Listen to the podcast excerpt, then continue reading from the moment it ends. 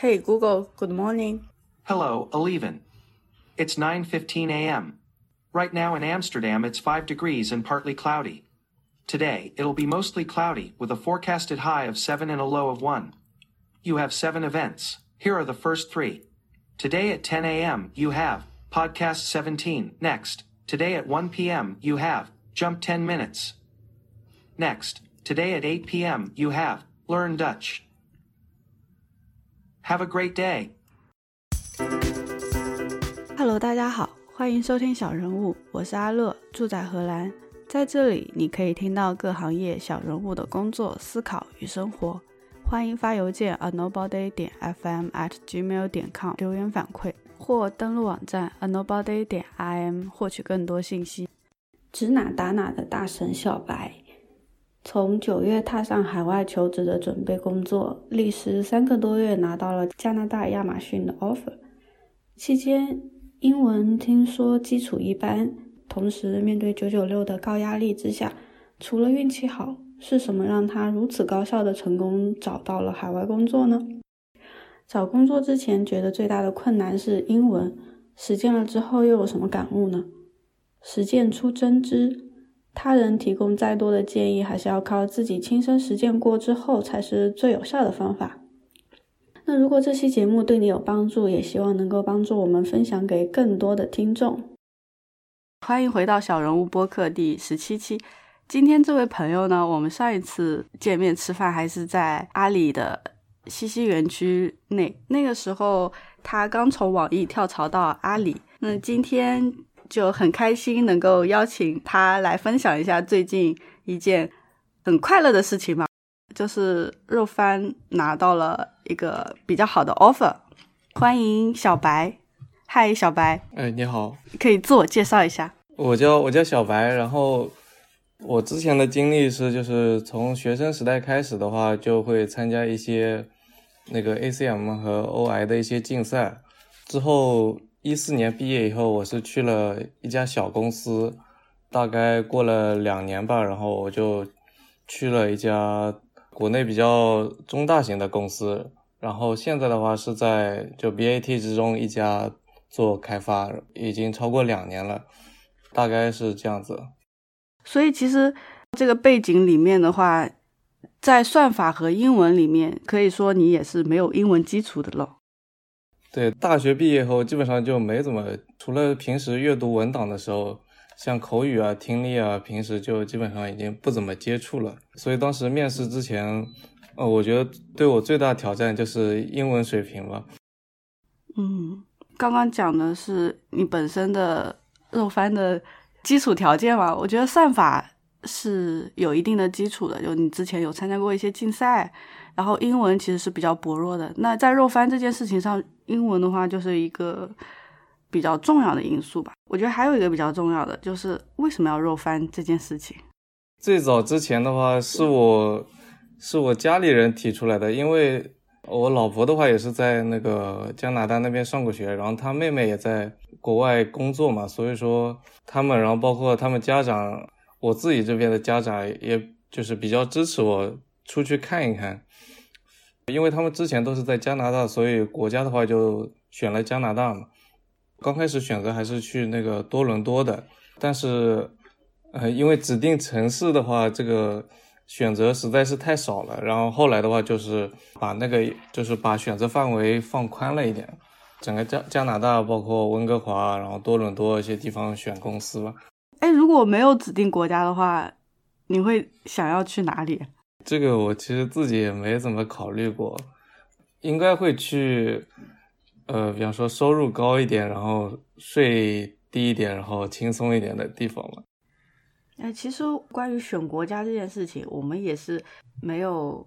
一个很明确的目标，说，哎，我一定要去欧洲，我一定要去美国，我一定要去日本，或者我喜欢新加坡，就会觉得说，哎，只要拿到一个 offer，我到那边去看了再说。对啊，我就是出去一下，然后你以后想换其他国家，我觉得会更方便一点。其实我也有这个想法，这就是如果没有直接拿到那个加拿大那边的 offer 的话，我可能会去其他地方。可能待一段时间也是可以的。嗯，当然第一选择还是就是目标国家的嘛。但我运气也比较好，呃，还是很厉害，就是真的是指哪打哪。嗯，总共面了哪几个公司呢？到目前为止，其实我总共也就面了，算上一家小公司的话，一共是三个。就呃，我刚开始是在那个呃领英上面投简历嘛，然后就海投，但是因为小公司他知道你没有那个工作签的话，他就不太乐意就是来收你这个人，因为成本还是比较大的。然后后来的话就是面了亚马逊跟谷歌吧，然后亚马逊的话已经是给 offer 了，然后谷歌的话那个面试结果还没有出来。亚马逊是。有过去 onsite 吗？还是视频呢？现在？哦，我是在国内面的。嗯，就是也是到现场，但是是去的北京。所以整个肉番准备流程，你总共准备了多久啊？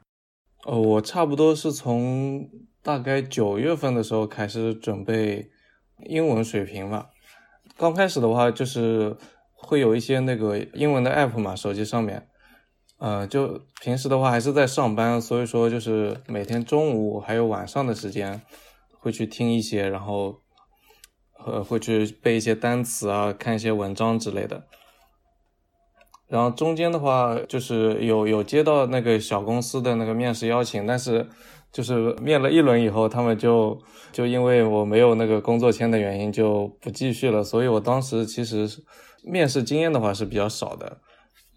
然后英文准备的话，就差不多每天都是这样子。然后就是口语的话，就是呃，面试前几天才开始，就是呃，每天晚上大概抽个一个小时，可能练了一段时间。然后刷题的话，刷题的话，我是这样子，就是主要还是集中在国庆那一段时间，大概刷了个呃一百多道题目吧。就是按照那个 list code 上面按 tag 分的，就目标公司的那些题目。然后大概十一月份的时候就去北京那边参加 onsite 了。第二天的话就给了个口头 offer，然后大概一个月之后就给了正式 offer。那你这个还挺高效的，能力还挺强的。就是从九月到十一月，主要就是在准备英文。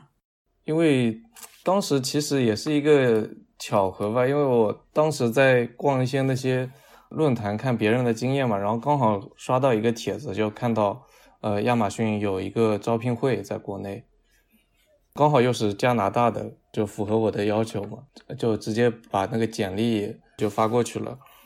其实最开始的计划是这样的，就还是想多拿小公司练练手的，因为当时对自己的。呃，包括听力啊、口语，其实没什么自信，因为平时看那些 YouTube 节目的时候，还有挺多看不懂的。然后结果还是挺满意的，一一次就中标，哎，哎，你刚刚有说你有用一些 APP 吗？就你觉得比较有用的有哪一些？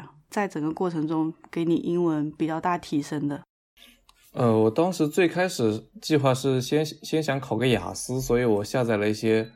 就是雅思相关的一些 app 嘛，就是它会里面会有一些那个文章，对我提升比较大的就是它有一个功能，就是分句子去看文章。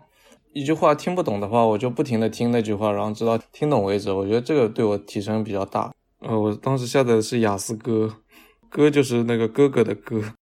准备流程里面还有个英文简历嘛？写简历有什么技巧吗？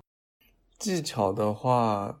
就是需要把你那些经历过的那些项目，我觉得尽量多使用一些指标吧，包括那些服务的用户啊，呃，一些流量相关的 QPS 啊之类，就是要要能比较突出你一些解决过一些项目或者说系统的一些难点啊之类的。然后还有一个很重要就是不要有语法错误吧，我觉得那样的话就是面试官可能就 review 那个简历的人可能如果有很多语法错误的话。对这个人的印象就不会太好，可能直接就 pass 掉了。就有点像你写中文简历的时候有错别字，嗯，就印象很不好。那英文的话，就是你至少就语法正确，表述正确。对。那个面试的经验有什么可以分享的吗？面试的经验，我觉得首先就是不要有太大的压力。其实我当时面试的时候还是有点紧张，所以前一天没怎么睡好。然后到最后一轮的时候，发现，因为他那个面试安排整个四轮吧，当时是，呃，四轮还是五轮来着，我有点记不太清了，都是安排在早上，然后早上是挺早就要要起床的，前一天又没有睡好，到最后一轮的时候，我当时已经有点。脑子有点混乱了，最后一轮，所以我觉得这个是很重要的。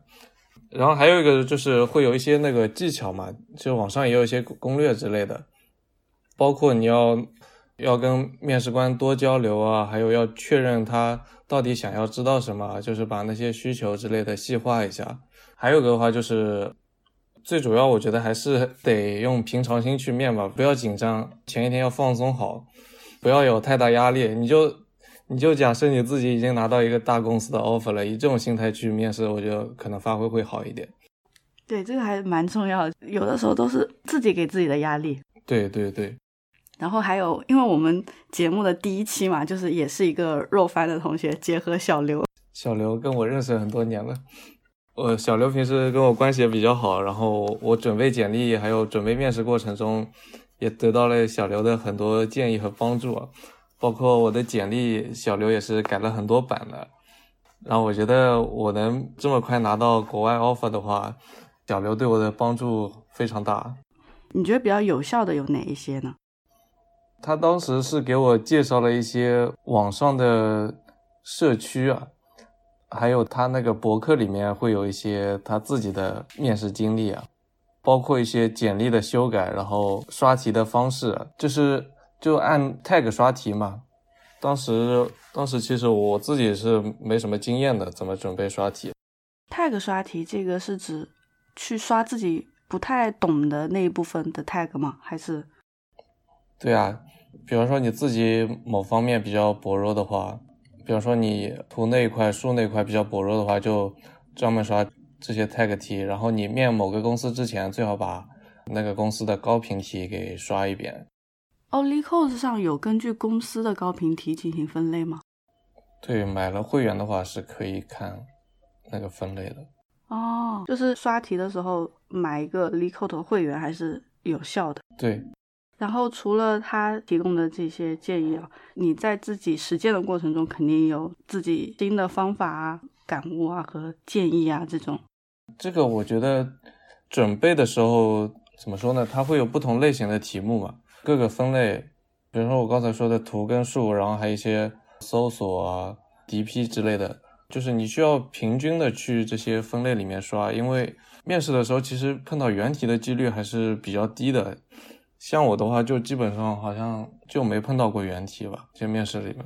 所以说，你最好就是刷的过程中把那些原理跟技巧给掌握掉，而不是说去背题、去背那个算法的那些代码。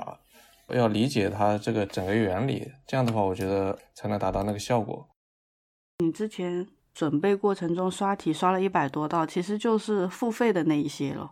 对我当时就是按照公司 tag 就刷了一百多道，后来的话其实也有断断续续的在刷。去面谷歌之前又又刷了一波，差不多刷了快三百道吧，大概。嗯，整个肉翻的过程中会有什么感悟吗？对，感想。感想的话，还是挺不容易的吧。整个过程，就是准备过程当中，因为平时也在工作嘛，然后国内互联网一般下班又比较晚，然后每天晚上回到家里，要每天都弄到十二点或者更晚，最后拿到 offer 那一刻就感觉 解放了，就就很不容易的感觉，还是很值得的，就是这个过程，对吧？哦，对啊，毕竟努力有回报了嘛。哎，你有打算写文章分享出来吗？这个我还没确定啊。如果有人想看的话，我就可以写一点，作为自己的一个经验总结嘛。因为我觉得这个过程以后回看也还是挺有帮助的，对自己的话，有可能会写一些吧。就是我私底下有几个关系比较好的同事也想出国嘛，可能会写一些文章，分享一些我的经验给他们。如果你写了文章，我们可以在网站上把链接贴一下。就是你在若帆之前觉得可能的困难是什么，然后实践了之后发现你认为的困难它其实没有那么难，没有想到的问题反而成为了问题。我当时觉得最大的困难还是英文水平吧。然后其实面试过程当中，只要那个你跟面试官互相能理解就行了，没必要说表达的很到位，很就是像那边的本地人的那种表达方式。然后有时候你听不懂面试官的问题，可以要求他再复述一遍。我觉得那些国际大公司的那些面试官都非常尊重人，你有什么要求的话，都会尽量满足你。所以我觉得这一点，如果有些同学对自己的英文水平不是很自信的话，其实没必要这么担心。啊，就是说，英文它其实是一个沟通的过程，就不需要你去很讲究语法正不正确，不需要去纠结我这个口语的水平有没有达到完美，或者说达到 native speaking 的那种水平嘛。对。而且，就刚刚你有讲到说，面试官会比较尊重人。你们双方交流的过程中，其实不要说因为我没有听懂，是不是我英语水平不好？其实你可以很大胆的要求他再复述一遍。我们平常讲中文，也有时候会听不清楚别人讲话。对，是这样的。还是要自己胆子大一点嘛。对，所以说就不要特别担心这一点。说不定你听不懂，他们还会给你画个图什么的，反而这个问题就更明确了啊，延长你理解题目的过程。对啊，第二点的话就是那个困难嘛，因为当时第一步就是想多投一点小公司，稍微练练一下，积累一点那个面试经验嘛。然后发现这一步其实是非常困难的。像我的话，在那个领英上面投了大概几十家公司吧，然后只有一家公司回的。就是他们还是会看你有没有工作签证这个问题。对，但是可能不同的国家不一样啊，因为我当时投的全是多伦多的岗位，而且你上传那个简历的时候，会让你填一些个人的信息，其中有一项就是有没有在那边的工作签证。所以小公司他有的时候，如果他真的想招人的话，他就不会浪费这个时间。对，因为他招一个外国人的成本还是比较高的。可能你给他面试通过以后，他几个月之后才能到岗，而且中间有可能还有就就可能签证不过什么的，所以他这个可能就不乐意花这么多的成本去招一个人。拿到 offer 之后，之后的流程是怎么样？他那边给的预计的时间大概是四五月份吧，具体的进度还是得看那个签证的进度嘛，可能延期。有可能提早工作是这样子，生活的话最主要还是租房吧，到时候再再看一下先。过去的话大概提早个一个多星期，可能倒一下时差。在这个五个月当中，有别的计划吗？比如说去哪里玩啊？呃，应该是大概三四个月吧。觉得还是会锻炼一下自己的那个英文水平嘛。旅游计划的话，玩肯定是会去玩的，但是具体在。去哪里还没定？去了加拿大以后，从九九六变到正常的上班族了以后，会多出来很多时间。你有想过要怎么玩吗？或者有哪一些要可以发展的兴趣爱好？短期的话，附近那个城市一些景点旅游一下。我是去温哥华嘛，听说那边景色挺好的，都是想把那些地方都看一遍。然后长期的话还没有规划好，因为我因为我本身也不是一个做事情特别有计划的人，就想到哪做到哪。最后就是想说，等你落地加拿大生活了一年之后，还可以到我们节目里来聊一下这一年的变化吧。就是去之前是什么感想，生活了一年之后又是什么感想？好啊，好啊。能听到这里的小伙伴都是真爱。那先声明一下，今天的节目以及之前所有的节目中都不含赞助和推广。当然，如果有金主爸爸觉得我们的节目挺对味，有合作的意向的话，也是欢迎哦。然后我这个月底就要回国了，打算从荷兰带一点特产给国内的听众，还是国际听众啊？就还很纠结，不知道要买啥，还是直接发个红包呢？那我们有 T G 群、推特、微信公众号，不过也不知道以什么形式抽奖，那也可以发邮件给我征集一下意见。然后下一期节目呢，就要到中国的春节之后了。很幸运的是，咱们中国人还有一次许愿和定新年目标的机会，不要浪费了。趁着假期无所事事的时候，不妨想一想新年的愿望吧。在这里，阿乐也提前祝福大家新春快乐，鼠年行大运。那今天就这样子喽，下次再聊。最后，感谢收听小人物，喜欢记得订阅、收藏、分享。